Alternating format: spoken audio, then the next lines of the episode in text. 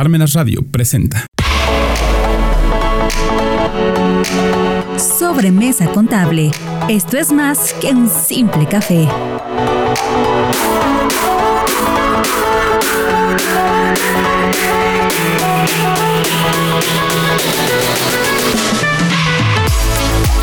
Muy buenos días a todos. Como cada semana nos encontramos en nuestro programa Sobremesa Contable. Recuerden que esto es más que un simple café. En esta ocasión tenemos un invitado eh, especial, un gran amigo, un compañero. Y bueno, le voy a dar la bienvenida al maestro de producciones Isaac Rodríguez Alonso. Te quiero saludar y a todos los que nos están escuchando. La verdad es muy grato estar en este programa. Por favor, Gracias, este, maestro Isaac. Pues eh, voy a dar una breve sembranza de él, muy directa, porque pues lo que nos interesa es el contenido de lo que nos va a platicar el día de hoy. ¿sí? Él es contador público por la Benemérita Universidad Autónoma de Puebla, ¿sí? maestro en contribuciones y maestro en administración también por la misma Facultad de Contaduría Pública. Actualmente también es catedrático de la misma Facultad de Contaduría Pública, ¿sí? Eh, contador público independiente, también este, en algunas ocasiones ponente de diversos temas tanto fiscales y contables. Actualmente se encuentra estudiando su doctorado en la eh, su doctorado en administración en la Universidad de Chiapas. Quizás nuevamente te damos la bienvenida. Eh, permíteme pues, llamarte como, como siempre lo hacemos, por el nombre de vida, los, títulos, claro la confianza y todo. Pues, Isaac, nos vas a platicar hoy acerca de los intangibles. ¿Qué son esos intangibles? Bueno, la norma de información financiera C8 establece que es un activo no monetario sin apariencia física que posee la empresa. Obvio, esta norma de información financiera fue hecha con la norma internacional de contabilidad 38. El CINIF tomó esa norma internacional para elaborar en México la norma de información financiera C8. Sin embargo, hay algunas diferencias que vamos a platicar. Sí, esto me, este, nos lleva a hacer unos previos a, este, a entrar de lleno a lo que es el tema. ¿sí? Hemos comentado ya en diversos programas acerca de cómo se elabora la contabilidad, eh, los postulados básicos, cómo se integran los estados financieros.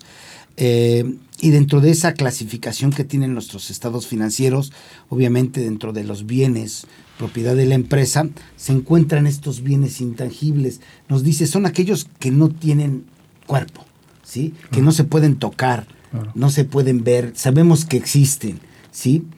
Estos, eh, ¿existe alguna forma para poder determinar este, su valor, ya que recordemos que nuestra información financiera se reflejan los valores que, las operaciones generan de nuestra entidad y por eso pues tenemos que determinar un valor, ¿verdad? ¿Cómo lo hacemos para efectos de considerar estos bienes intangibles? Muy bien. La norma de información financiera C8 y la norma internacional habla que lo más importante también es la valorización o valuación. En México le llamamos valuación y a nivel internacional valorización. Tiene dos valorizaciones, la inicial y la, y la posterior. ¿Cómo, cómo, cómo registro un intangible? Pues en su valorización inicial dice que cuando yo registré el intangible y además haya tenido otras erogaciones, eso forma parte del intangible. Un ejemplo, si yo registro una patente, si yo registro una marca, todos los gastos relacionados y todo lo que me cobraron para poder registrarlo forma parte de la valorización inicial y es la que va a estar representada en el balance dentro del activo no circulante en un rubro que se llama activos intangibles.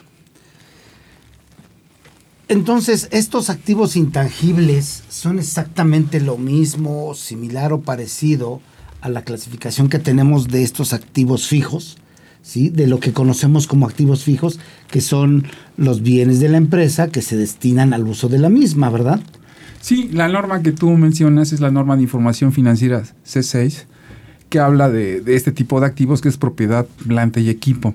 Es muy similar su tratamiento, porque también cuando adquieres un, este tipo de activos, dice la norma, y además todo lo que gastaste forma parte de esa inversión. Son muy similares. Lo interesante también de los intangibles es que la norma de información financiera no te permite revalorizarlos, pero hay veces que estos intangibles valen mucho. O sea, a, una empresa le interesa saber cuánto vale. O sea, tú lo registraste con una cantidad y han pasado los años, posiblemente la empresa cotiza en bolsa, eh, tenga muchas ventas en el extranjero y ese intangible vale mucho. Por eso también hay muchos especialistas que se dedican a evaluar. Pero, sin embargo, para efectos de norma de información financiera, lo podríamos hacer, pero fuera, fuera de los estados financieros, porque no se permite la revalorización de acuerdo a la norma de información C8. No se permite y revalarlo en los estados financieros. Sin embargo, la norma internacional NIC 38, NIC 38, ahí sí se permite revalorizar y hacer un registro contable y revelarlo en el estado de situación financiera o balance. Esa es una diferencia entre una norma internacional y una norma de información financiera. Sí, pues fíjate que, que aquí surgen varias, varias situaciones a considerar, ¿no? Dentro de lo que nos estás platicando. ¿sí? Eh, nos, nos, dices que existe un valor al inicio, ¿sí? Ese valor al inicio puede ser, eh, como tú bien nos comentas, la parte que generó erogaciones para poder tener ese intangible, ¿no? Pero ese, ese intangible también se puede este, realizar por parte de la empresa, ¿no? ¿Lo puede eh, vender? esa es una, una, situación que se puede dar y se puede vender, ¿sí? Nos comentabas que también se pueden, estos se pueden clasificar. ¿En base a qué los vas a clasificar o en base a qué debe reflejarse esa ah, información en la información financiera? Excelente pregunta. De hecho, muchos libros no marcan ese tipo de preguntas que haces. Los activos intangibles se clasifican en activos intangibles de vida definida y de vida indefinida. Eh, los de vida definida tienen un tiempo, por ejemplo, la compra de una franquicia, vamos a pensar que la compro en cinco años, pues en cinco años la, la amortizo. Y los de vida indefinida, las normas de información financiera y las normas internacionales te establecen que no se van a amortizar. Esos no se amortizan, se amortizan los de vida definida. Pero ¿qué es un activo intangible de vida indefinida? Para las normas de información financiera y para la norma internacional, son aquellos que siempre te van a estar generando flujos de efectivo. Es decir, por poner un ejemplo, Nike, Adidas, por el solo hecho de mencionarlo o de que hay, alguien, alguien lo oiga, pues lo, lo va a comprar. Continuamente se va a estar vendiendo y va a generar un flujo de efectivo. Ese tipo de activos se consideran como activos intangibles de vida indefinida. Por ejemplo, la, norma de información financiera te define y te dice, lo que también es un activo intangible de vida indefinida es el crédito mercantil. El crédito mercantil es la fama de la empresa, pero ¿cómo lo registras? Cuando tú compras una empresa y compras arriba de su valor contable esas acciones, la diferencia de más que estás pagando se clasifica en el crédito mercantil. Y ese crédito mercantil lo define la, norma de información financiera. No se podrá este, tener una amortización. Estos, todos estos rubros son muy importantes porque a nivel internacional al, crédito mercantil se le conoce como fondo de comercio. Si yo reviso un estado internacional, eh, no va a tener la palabra de crédito mercantil, normalmente le ponen la palabra goodwill. Entonces tenemos que entender esa información. Si yo tengo un rubro que diga crédito mercantil o goodwill, significa que compré una empresa. Ok, eh, de lo que tú nos comentas de los bienes que son por tiempo definido, ¿sí? O por tiempo indefinido, ahí podríamos ir analizando si vemos estas dos vertientes. Por ejemplo, nos, nos decías el crédito mercantil el crédito mercantil pues, es, obvio que va a durar mientras dure la empresa. Claro. ¿sí? Si en algún momento esa empresa se llega a vender nuevamente, le va a generar un beneficio económico a los que venden, ¿no? Por la realización. Y por otro lado, al que adquiere, por la fama que pueda tener, ¿sí? En, ese caso. Obviamente que nada más es, este, mientras se va transfiriendo esa propiedad. Por otro lado, este, nos comentas también eh, los de vida definida. lo, más común son las franquicias, ¿no? En este caso, pero también tenemos los derechos de autor, las patentes, las marcas, ¿sí?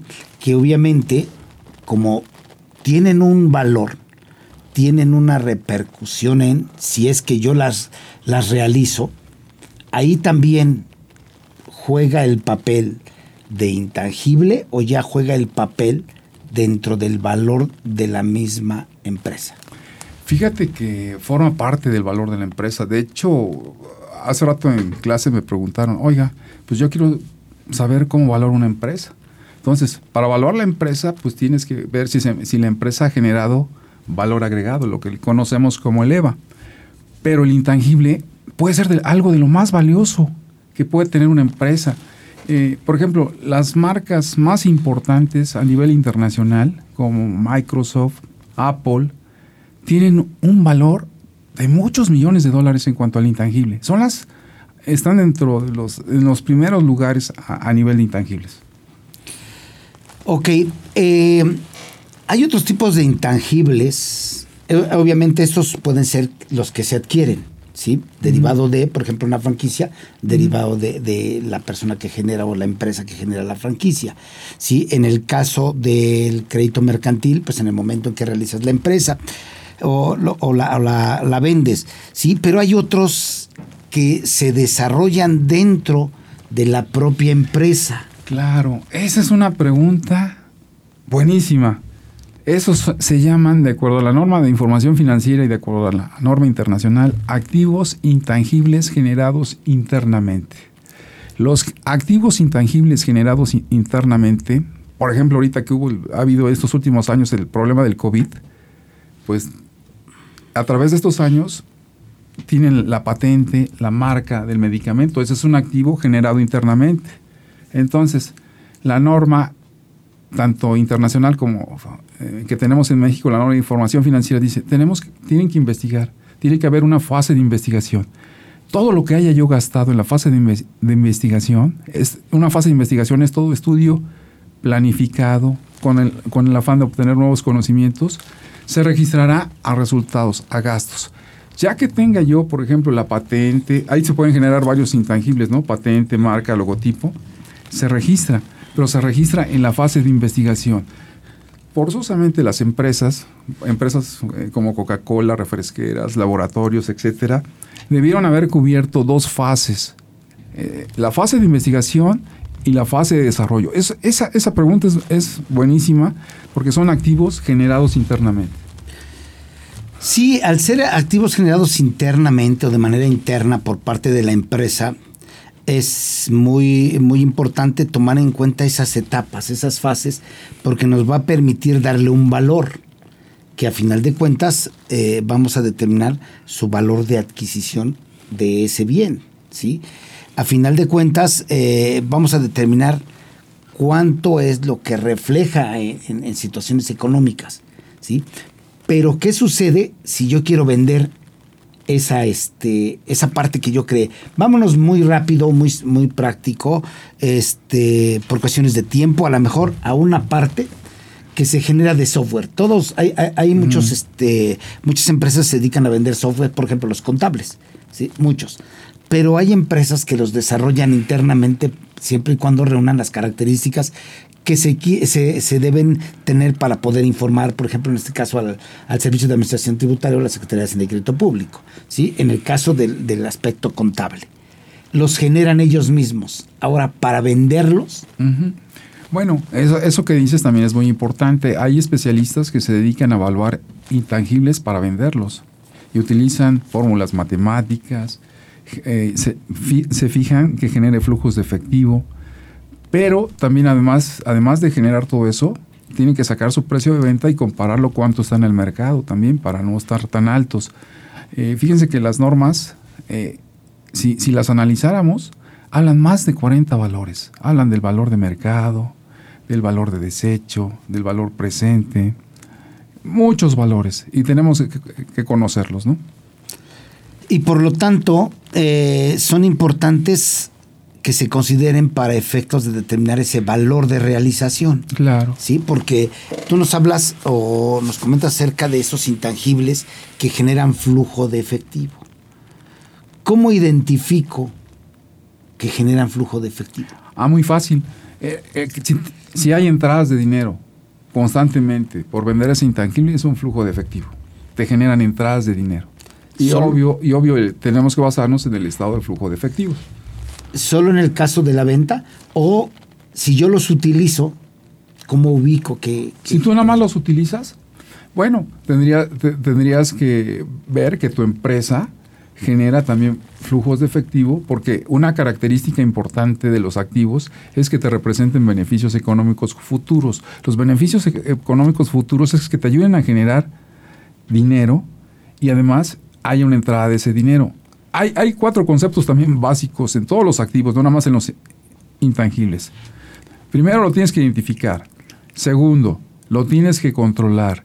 Tercero, te tiene que representar un beneficio económico futuro. Y cuarto, lo tienes que evaluar. Es uno de los errores que cometen hoy en día muchos cuando se les pregunta qué es un activo. Si tiene esas cuatro etapas, es un activo, porque todo el mundo contesta bienes y derechos, y, y eso es muy corto de acuerdo a las normas de información financiera y a las normas internacionales. Sí. Ok, hay que, hay que identificar, ¿sí? Por ejemplo, si, si hablamos de activos fijos, ¿sí? Y dentro de estos están los intangibles, el, el uso que le dé la empresa, y bien tú lo, lo comentabas, que genere esa, esa, este, ese beneficio, Beneficio. El, beneficio, el beneficio económico en el uso del mismo, ¿no? Claro. O sea, es muy importante tomarlo en cuenta para saber cuándo juega en aquellos activos que generan flujo de efectivo. ¿Sí? Y que de esto ya, ya sería materia de otro tema, eh, quizás a lo mejor hablar de este deterioro de los activos fijos, ¿no? Claro. De- para efectos de determinar, porque en eso juega mucho el flujo de efectivo, ¿no? Pero bueno, regresándonos a, a nuestra parte, ¿sí? En este caso, los activos intangibles que yo poseo o que creo, que genero, que son de, vida determinada o de eh, vida indefinida, se van a, a evaluar a qué precio. Eh, cuando tú ya lo tienes, eh, tienes que contratar un especialista. Cuando tú lo estás generando, el valor inicial es en cuando tú lo registras, te cobran un valor para registrarlo. Ese es el valor, más todos los gastos que hayas tenido para registrarlo. Esa es la valorización inicial. Y la valorización posterior, en el caso de que sea de vida de- determinada, se habla de su amortización, pero también eh, pueden tener, por ejemplo, en el caso del crédito mercantil, una valorización posterior, dice la norma, también puede tener un deterioro. ¿Qué quiere decir? Si se deterioró el crédito mercantil, significa que hice una mala inversión, pero también se le aplica la, o sea, la prueba de deterioro. Para, para ir analizando esta parte de lo que comentas de que se puede deteriorar es cuando ha perdido valor real de- Ah. del que inicialmente tenía al valor de realización actual, ¿no? Claro, ah, ah, posiblemente cayeron sus acciones en la bolsa. Es- es- por eso se deteriora. Sí, Esas acciones es, ya, ya tienen un valor muy pequeñito. Sí, hablando de- del crédito mercantil, por ejemplo. Sí. Pero hablando de los activos intangibles en términos generales, a excepción del mercantil, sería cuando tú los quieres realizar y los tienes que vender en menos de es lo correcto. que realmente los tienes es correcto, tienen ¿no? un deterioro. ¿sí? Pero para eso, para ese, para determinar ese deterioro, pues estaríamos hablando de otro tema, de otra NIF, ¿verdad? Sí, de otro, de, de otro tema y, y muy completo el deterioro. Sí. A muchos no les gusta tocarlo, pero es importante porque es una valorización posterior. Exacto. Y, y esa parte nos, nos llevaría a que tengamos que platicar del flujo de efectivo, tendremos que, que analizar valores futuros, Claro. como nos decías, algunos conceptos adicionales a los que actualmente se manejan o que son más comunes dentro de la elaboración o de la práctica contable, ¿verdad? ¿Qué más nos puedes comentar acerca de los intangibles? Bueno, que su clasificación también en cuanto a nombrarlos, por ejemplo, los intangibles son las franquicias, las marcas, los, de- los derechos de, autor. Un- una empresa puede comprar una cartera de clientes. Esa lista es un intangible, ¿verdad? El software de una, de una computadora es intangible. Aunque cuando la compras, lo registras como equipo de cómputo porque el software va dentro de la computadora y tiene más eh, peso equipo de cómputo. Pero si tú compras un software de manera solita es un in- intangible. pero pues, lamentablemente ese software no lo puedes utilizar por sí solo. Claro, que Tendrías- que tenerlo tienes que insertarlo en el equipo al- de algún, algún equipo, ¿no? Y obviamente con las características que pueda tener de su sistema operativo, de las características de capacidad de la máquina, etcétera. Eso, sí, sería. Por eso es que eh, es importante conocer el- lo que vendrían siendo estos intangibles porque puede llegarse a cometer algún error, ¿no? Como cual, si yo en mi contabilidad registro como intangible el software y por otro lado tengo el equipo de cómputo, Es un Sí. error. ahí ya, ya cometeré el error, ¿no? Es equipo de cómputo. Pero el software que tengo o que adquiero y que lo vendo en las mismas condiciones, ¿sí? obviamente no lo compro para vender, ¿no? Lo, lo- lo compro para, para usarlo.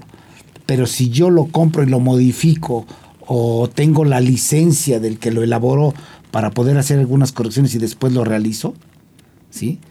También me puede generar otro beneficio, ¿no? Claro, un beneficio económico futuro. Que vendría siendo, y ya, y ya cambian las características de ese intangible. Sí, ¿No? es, es claro. Eh, bueno, lo más importante, eh, no pierdan de vista esto. Mientras me represente un beneficio económico futuro, es un activo intangible. Luego entonces, ya para ir empezando a cerrar el, el tema en esta, en esta ocasión, ¿qué les recomendarías a los que nos están escuchando que deben este, visualizar, que deben tomar en cuenta, que deben analizar o que- y que deban registrar de los intangibles? Es muy importante no cometer errores, como platicábamos hace rato. Por ejemplo, en la franquicia, tú cuando compras la franquicia, la cuota de franquicia, por ejemplo, te dicen, y equipo de cómputo, inmobiliario, y una, y una, y una lista de conceptos que va dentro, de- dentro de la compra de franquicias. El error que cometen algunos es de que registran equipo de cómputo, este, cualquier gasto que tuvieron, empiezan a generar así muchos rubros y no, la norma dice, la cuota más todo lo que hayas gastado forma parte del valor, de- del valor intangible. Esa es la valorización inicial. No puedo manejar la cuota nada más solita, así nada más como intangible, con franquicias, manejar, manejar un rubro que diga mobiliario, otro rubro que diga equipo de cómputo. Si tiene que ver con la adquisición, forma parte de la valorización inicial. Y esto nos lleva a compararlo con los otros activos que se registran a valor de adquisición, que son lo que conocemos como activos fijos, inmuebles, planta y equipo. ¿sí? ¿Por qué? Porque precisamente también ahí la, la, la NIPSE 6 nos dice que son el costo de adquisición más todos los gastos que te permitan dejar en condiciones de uso el bien. Ahí, ahí tiene el mismo tratamiento, Sí. porque es lo, lo que vale el bien más todo lo que hayas gastado, dice la norma, forma parte de la, adquisición. Todo lo que hayas gastado para, para adquirir ese bien. Entonces se, se- parecen. Y además otra, otra cosa que maneja la norma C6 es que te no te permite revalorizarlos. O sea, obvio que, un edificio puede valer más y la norma dice, no se puede. Yo creo que en este caso el CINIF no creen los contadores porque piensan que van a manipular el valor. Entonces, pero a nivel internacional, ese tipo de activos que platicamos sí se pueden revalorizar. Y además, hacer un registro y revelarlo en los estados financieros. Esa es una diferencia. En la norma internacional se puede revalorizar, reflejar en los estados financieros y aquí en México no a nivel de normas. Sin embargo, yo sí recomiendo que revaloricen, pero fuera de los estados financieros, tener un expediente de cuánto puede valer hoy, aunque no te lo permita registrar las normas. Tienes un expediente fuera de estados financieros y de registros contables, porque es importante saber su valor. ¿Se podría manejar esto dentro de las notas a los estados financieros como se manejan actualmente las cuentas de orden? Fíjate que aquí hay una, hay una controversia, ahorita que hablas de, de- de cuentas de orden. En ninguna parte de las normas internacionales y de las normas de información financiera hablen que se manejen cuentas de orden. Eh, me dice un maestro, oye, ¿y lo podía manejar para efectos internos? Bueno, sí, para efectos internos. Pero las cuentas de orden a nivel de normas y a nivel de normas internacionales no existen. Lo más importante es las notas a los estados financieros. Pero las notas a los estados financieros, además de que tengo el cuerpo, es aclarar todo lo que dice el estado financiero. O sea, tendría que, mientras hable yo del estado financiero, es válido a nivel de notas. Eh, concluyendo esa parte, esa nota podría ir solamente en el rubro de intangibles. Nada más, en el rubro de intangibles. Ahora, las notas tienen un orden. La primera nota que debe tener una empresa es que el estado financiero fue hecho con normas de información financiera. Otro muy importante, dicen las normas de información financiera, vas abriendo, haciendo tus notas, pero en el orden que aparece en el estado financiero, no en desorden. Sí, claro, tomando en consideración las características de los rubros que, que, hace mención en estos estados financieros. ¿sí? No puedes poner primero el, este, por ejemplo... El pasivo. El, no, no tanto, vamos a, en la misma sección, no puedes poner primero edificios y después al final hables de caja, ¿no? O de bancos, ¿no? O sea, tiene que ser en el orden, obviamente, y este lo, lo podemos ir observando de acuerdo con las, las NIPS de la, de la serie C, ¿sí? hablar de, de, las NIPS de la serie B, que habla de los estados financieros, y entonces ahí vamos a encontrar los puntos y los conceptos que se van. Quiero, nada más a nivel de, de comentarios, saliéndome un poquito de intangibles, hubo un cambio para 2023. Todo el marco conceptual se queda ahora en la NIP A1 antes teníamos muchas normas de la serie A y todas esas se manejan en una sola norma, que es la NIPA 1, ¿no? Para 2023. Sí, ya, ya, ya desaparecieron la A, 1 A2, perdón, la... Sí, pero se, se modificó la 1. Se, se, se eliminan o se derogan la 2, la 3, para manejarlos en una sola norma. Para que solo sea una la estructura que tiene el, el, este, la información, ¿no? En este caso de, de, de, la serie, de la serie A, donde nos habla de los postulados, nos habla de, las características que tiene cada uno de estos postulados. Y, y es algo que, y, y, acompañando tu comentario, abriéndolo un poquito, es algo de lo que mucha gente no prevé dentro de la información que estamos a punto de enviar, que son las declaraciones anuales. ¿Sí? Que, les causa mucho terror armar sus estados financieros y vertir ahí las notas de las informaciones. Mira, vamos a aclarar, vamos a aclarar algo. Cuando le llaman depreciación fiscal, bueno, la ley le llama deducciones, este, todo debe ser a nivel de notas, todos los, efectos fiscales que tengamos, es, es incorrecto manejar la depreciación fiscal como una cuenta de orden a nivel de normas de información financiera. Debe ir todo a nivel de notas. Bueno, pues yo creo que, eh, este, maestro Isaac, abrimos un, un espacio más a, las charlas que tenemos y pues yo creo que te voy a invitar para que sigamos comentando más al respecto y no nada más de, de, de, un, de una NIF en específico, sino de información financiera y quizás a lo mejor regulada con algunas partes fiscales, porque pues unos compañeros, unos amigos dentro de, la maestría, de la especialidad, y vaya, eso nos lleva a, que pues tengamos ideas similares y nos apasiona mucho, mucho estos temas. ¿Qué te parece si, si te invitamos para que posteriormente nos vuelvas a acompañar en algún otro tema? Claro que sí, te lo agradezco mucho. Estoy muy contento de estar en este programa y también es un gusto de volverte a ver. Pues Maestro Isaac, agradecemos tu, atención por esta ocasión en el compromiso de que te invitamos para, para que hagamos otro programa con otro tema o derivado de este, lo, lo, vayamos relacionando y pues te esperamos aquí y a todos los esperamos la próxima semana aquí en Sobremesa Contable. Recuerden que esto es más que un simple café. Hasta luego, muy Hasta buen luego. Muchas gracias a todos.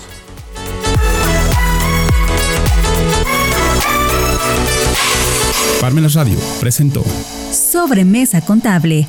Esto es más que un simple café.